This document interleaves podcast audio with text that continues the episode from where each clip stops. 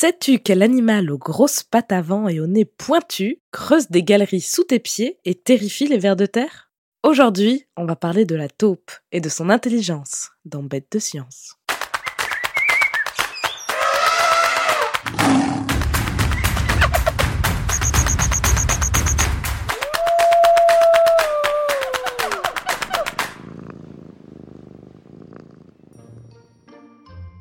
Peu d'êtres humains peuvent se vanter d'avoir déjà pu observer notre héroïne du jour en train de déambuler à la lumière du soleil. Il faut dire que la taupe européenne, Talpa europea, est plutôt du genre discrète et qu'elle ne s'aventure que très rarement en dehors de ses galeries souterraines. Une vraie petite vampire qui évite les rayons du soleil. Comme son nom commun l'indique, on la trouve sur une bonne partie du continent européen, dans les zones tempérées, de la Grande-Bretagne à la Russie, en passant par la Turquie. Elle reste cependant absente de certaines îles comme l'Irlande, l'Islande ou plus près de chez nous, en Corse et sur l'île de Ré. L'idéal pour elle, c'est un sol ni sableux ni rocheux pour creuser à loisir et trouver de quoi se nourrir. Elle fait partie du même ordre que d'autres petits mammifères que l'on observe plus facilement, les hérissons et les musaraignes. Comme cette dernière, la taupe possède un museau fin et allongé qui donne un peu la pression qu'elle a le nez en pointe. Le bout de son museau rose est nu et très sensible aux odeurs et au toucher. Elle ne s'en sert pas pour creuser, mais bien pour sentir tout ce qui se passe autour d'elle. Son corps est recouvert d'une fourrure gris foncé à noir, douce et épaisse. Contrairement à la majorité des autres mammifères, ses poils sont plantés dans sa peau tout droit, à la verticale. Ce qui veut dire que lorsqu'elle se déplace dans ses galeries, la taupe n'a jamais la sensation désagréable d'avancer ou de reculer à rebrousse-poil. Elle peut ainsi littéralement glisser à pleine vitesse et impossible pour elle d'être mal peignée. Elle mesure 17 cm en moyenne du bout du museau à l'extrémité de sa queue, soit environ la longueur de ma main. Au niveau du poids, cela varie beaucoup selon l'endroit où elle vit et la nourriture qu'elle peut trouver, mais elle pèse autour de 100 grammes. Les mâles sont toujours un peu plus gros que les femelles. Son corps cylindrique est allongé et particulièrement adapté pour se déplacer avec aisance dans les tunnels. Elle a une allure, disons, compacte, un vrai petit missile. On ne voit quasiment pas son cou et on a l'impression que ses pattes sont directement collées à son corps sans voir l'articulation de ses coudes. Elle possède une petite queue d'environ 2 cm qu'elle tient presque constamment dressée pour toucher le toit de sa galerie, comme pour toujours tâter le milieu qui l'entoure bien plus pratique qu'une canne blanche. Elle n'est pas totalement aveugle, mais ne voit presque rien, quelques variations de lumière tout au plus. Même si on ne les voit pas, car cachés sous ses poils, la taupe a bien des yeux, mais ils sont minuscules. Mais sa particularité physique la plus fascinante, ce sont ses mains. Car oui, les pattes avant de la taupe ressemblent beaucoup aux nôtres, avec cinq doigts. Elles se sont transformées pour prendre la forme de pelles, munies de griffes redoutables. Ses pattes arrière sont beaucoup plus petites et n'ont pas cette morphologie très spéciale. Grâce à ses outils perfectionnés, elle peut creuser et évacuer la terre de manière super efficace. Et de la terre, il faut en déblayer pour aménager son terrier et son terrain de chasse labyrinthique. Car oui, la taupe, bien qu'on l'ait longtemps accusée de grignoter les carottes et les betteraves, est en réalité une chasseresse redoutée qui ne mange que de la viande. Elle croque tous les infortunés voyageurs qui se retrouvent sur son chemin. Larves, chenilles, chrysalides, œufs de fourmis, taupes grillons, vers. Mais ce qu'elle préfère par-dessus tout, ce sont les lombriques, les vers de terre. Ils constituent 90% de son menu. Sous son allure de peluche, c'est en réalité une tueuse implacable. Si elle ne rencontre pas de jardiniers agressifs ou de chouettes et de renards affamés, la taupe peut vivre jusqu'à 7 ans, mais bien souvent son espérance de vie tourne davantage autour de 3 ans. En vieillissant, ses petites dents pointues s'usent, ce qui rend difficile le fait de mâcher les lombriques remuants. On pense que c'est pour cela qu'avec ses pattes, elle vide les vers de la terre et du sable qu'ils contiennent, pour ainsi épargner ses quenottes. Malgré son aspect d'adorable petit sous-marin poilu, la taupe ne fait pas l'unanimité. Accusée à tort de grignoter des cultures, alors que ça, en vrai, ce sont surtout les méfaits du mulot, aussi appelé rat taupier, on l'a rapidement associé au diable et aux forces du mal. Avec sa fourrure noire, ses habitudes souterraines et nocturnes, il n'en fallait pas beaucoup plus pour lui coller une horrible réputation de bestiole ténébreuse. Et puis, encore aujourd'hui, une taupe, c'est un espion dans le langage courant. Quelqu'un d'infiltré parmi vous qui vend des informations à l'ennemi. Pas très flatteur.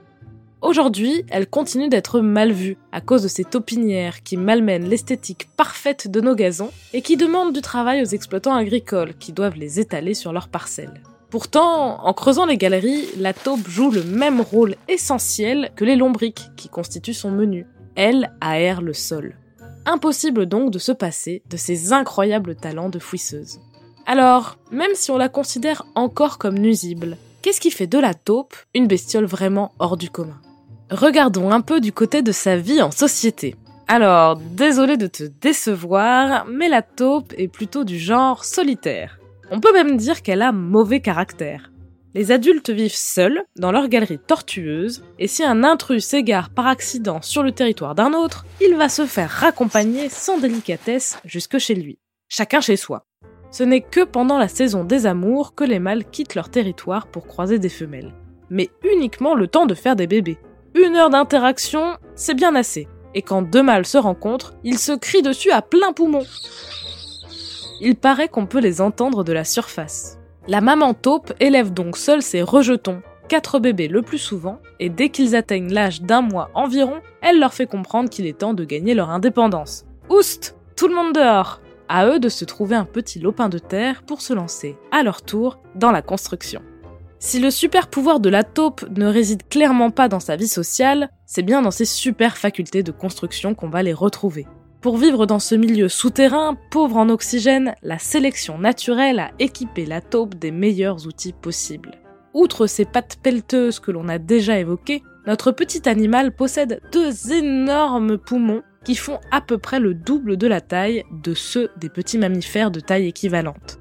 Dans son corps circule également deux fois plus de sang et deux fois plus d'hémoglobine. L'hémoglobine, c'est la substance qui donne sa couleur rouge à notre sang et qui permet essentiellement de transporter l'oxygène aux différents organes du corps. L'air que nous respirons contient 21% d'oxygène, alors que les galeries de notre constructrice n'en contiennent que 16%, et parfois même 6% seulement. On comprend mieux qu'elle ait besoin de plus de globules rouges. Mais c'est bien beau tout ça. Et si l'on partait la regarder travailler en direct? Mais un pull, la terre est fraîche et humide à cette saison. Allez, hop, c'est parti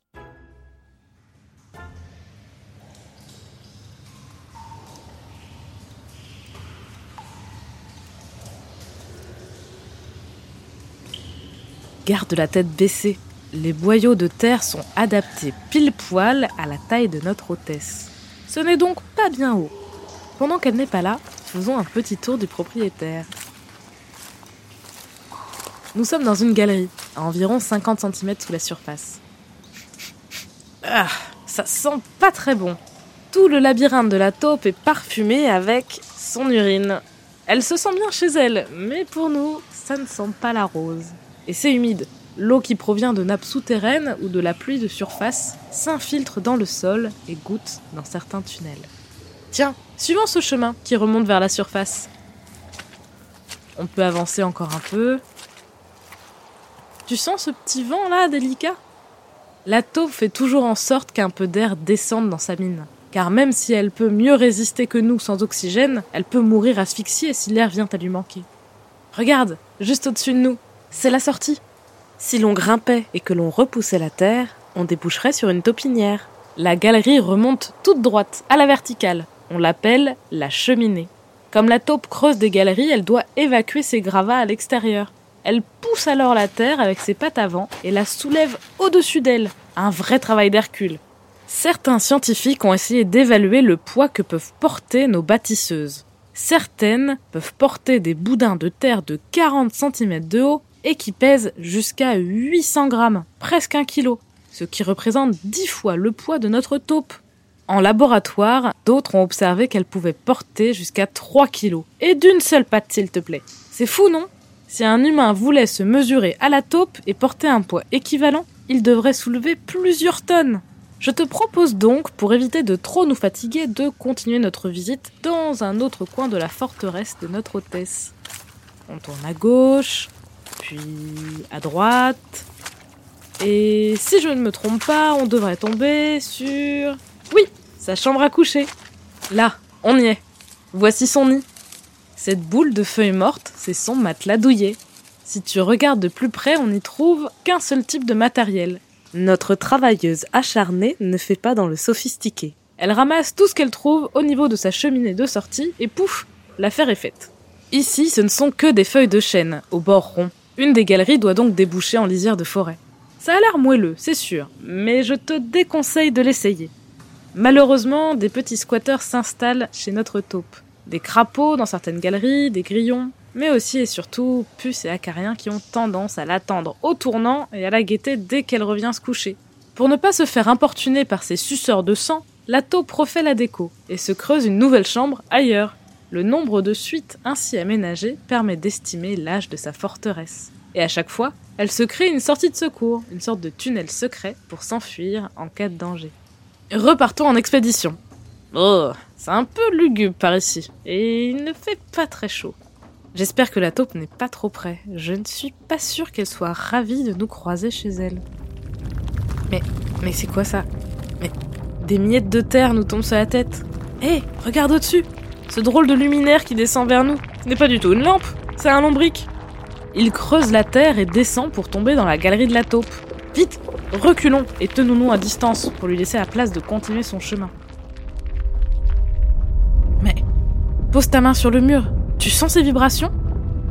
Au bout de la galerie, dans le noir d'encre, on voit l'obscurité bouger. Le ver de terre semble le sentir lui aussi, et il se dépêche de creuser le sol de la galerie pour se sauver d'ici. Mais pas de doute, hein. L'origine de ce chambardement, c'est la maîtresse des lieux. On la voit se précipiter vers nous, mais surtout sur le verre, à une vitesse impressionnante. Elle peut avancer à raison d'un mètre par seconde, 3,6 km à l'heure. Une vraie fusée. En un instant, notre prédatrice est sur le lombric qu'elle saisit entre ses pattes avant. La suite du spectacle est terrifiante. La taupe mord le verre au niveau de la tête. Il a beau bouger en tous sens, contracter son corps pour se libérer, c'est peine perdue. Nous entendons le croc des dents de la taupe qui font leur office. Le verre arrête de bouger instantanément. Nous nous plaquons contre la paroi et nous faisons tout petit pour ne pas nous faire croquer aussi. Mais alors que nous pensions observer la taupe avaler le verre comme un spaghetti, elle le saisit dans sa gueule et le traîne ailleurs. Aïe, elle vient vers nous. Retiens ta respiration. Mais alors qu'elle est face à nous, en une pirouette, elle se retourne sur elle-même et repart d'où elle est venue, le verre toujours dans la bouche. Que va-t-elle en faire? Euh, C'est beaucoup trop intrigant. Suivons-la. Bon, euh, mais de loin, hein, je tiens pas à finir comme ce lombric. Après avoir longuement traîné l'infortuné verre dans sa galerie, elle finit par déboucher sur une salle ronde qu'elle a également aménagée. Et là, nous tombons sur un spectacle incroyable. La pièce est remplie de vers de terre. C'est son frigo. La taupe fait des réserves pour l'hiver, car même s'il fait froid et que les vers se cachent, notre taupe n'hiberne pas et doit continuer à trouver à manger. Écartons-nous le temps qu'elle reparte. Je ne sais pas toi, mais moi je trouve ça un peu effrayant, mais aussi carrément fascinant. Ne bouge pas, je vais juste regarder les vers de terre de plus près. Ah Celui-là là-bas, il a bougé. En fait, la taupe ne tue pas les vers qu'elle stocke. En les mordant à la tête, elle les paralyse. Incapables de bouger, ils ne peuvent pas se sauver, mais comme ils sont toujours vivants, leur corps ne s'abîme pas. C'est horrible, mais super malin. Avec ça, elle a de quoi tenir pendant des mois. Enfin, ça, c'est si elle surveille ce que deviennent nos petits vers de terre. Ils ont le super pouvoir de faire repousser certaines parties de leur corps. Avec un peu d'effort, ils peuvent donc soigner leur tête ou leur nuque abîmée et se mettre de nouveau à bouger. Si la taupe attend trop longtemps pour les manger, certains peuvent prendre la poudre d'escampette. Je pense que celui-là, là-bas, ne va pas tarder à pouvoir se sauver. Je te propose de ne pas nous attarder et de remonter à la surface. Ingénieur de velours, la taupe sait agencer ses tunnels, creuser et évacuer ses déchets et même inventer des sorties cachées pour assurer sa sécurité. Dotée d'une force surhumaine, la taupe fait pâlir d'envie nos sportifs les plus costauds. Merveille d'adaptation au milieu souterrain, privée de lumière et pauvre en oxygène, elle sait mettre en place des stratégies qui lui permettent de survivre à la mauvaise saison, en stockant vivants les lombrics qui lui serviront de repas pendant des mois. Tout cela nous démontre la maîtrise parfaite de la taupe vis-à-vis de son milieu et sa capacité à anticiper ses besoins. Une petite bête pleine de ressources que l'on connaît encore si mal et qui sait faire beaucoup. Allez, on récapitule. La taupe européenne passe la majeure partie de sa vie sous terre et ne sort à la surface que si elle y est obligée. Presque aveugle, elle a une ouïe excellente et un sens du toucher très fin qui lui permettent de détecter ses proies. Elle mange tout ce qu'elle trouve dans ses galeries, mais raffole surtout des lombriques qui constituent la majeure partie de son menu. Pas sociale pour un sou, la taupe vit en solitaire et défend farouchement son territoire et les longues galeries tortueuses qu'elle aménage en véritable forteresse. Elle aménage son nid au fil des saisons, crée de nouvelles pièces et se crée même des réserves pour l'hiver en paralysant et en accumulant des vers de terre vivants. La voilà parée pour la mauvaise saison. Alors, pas si bête la taupe Merci d'avoir suivi cet épisode de Bête de Science. Si ce podcast te plaît, tu peux t'abonner pour découvrir de nouveaux épisodes toutes les deux semaines et en apprendre toujours plus sur l'intelligence fascinante des animaux. Si tu nous suis sur Spotify ou Apple Podcast, tu peux même nous laisser 5 étoiles pour nous dire qu'on fait du bon travail, ou nous laisser un commentaire si tu veux qu'on parle d'une bestiole en particulier. À bientôt, jeune aventurière et jeune aventurier.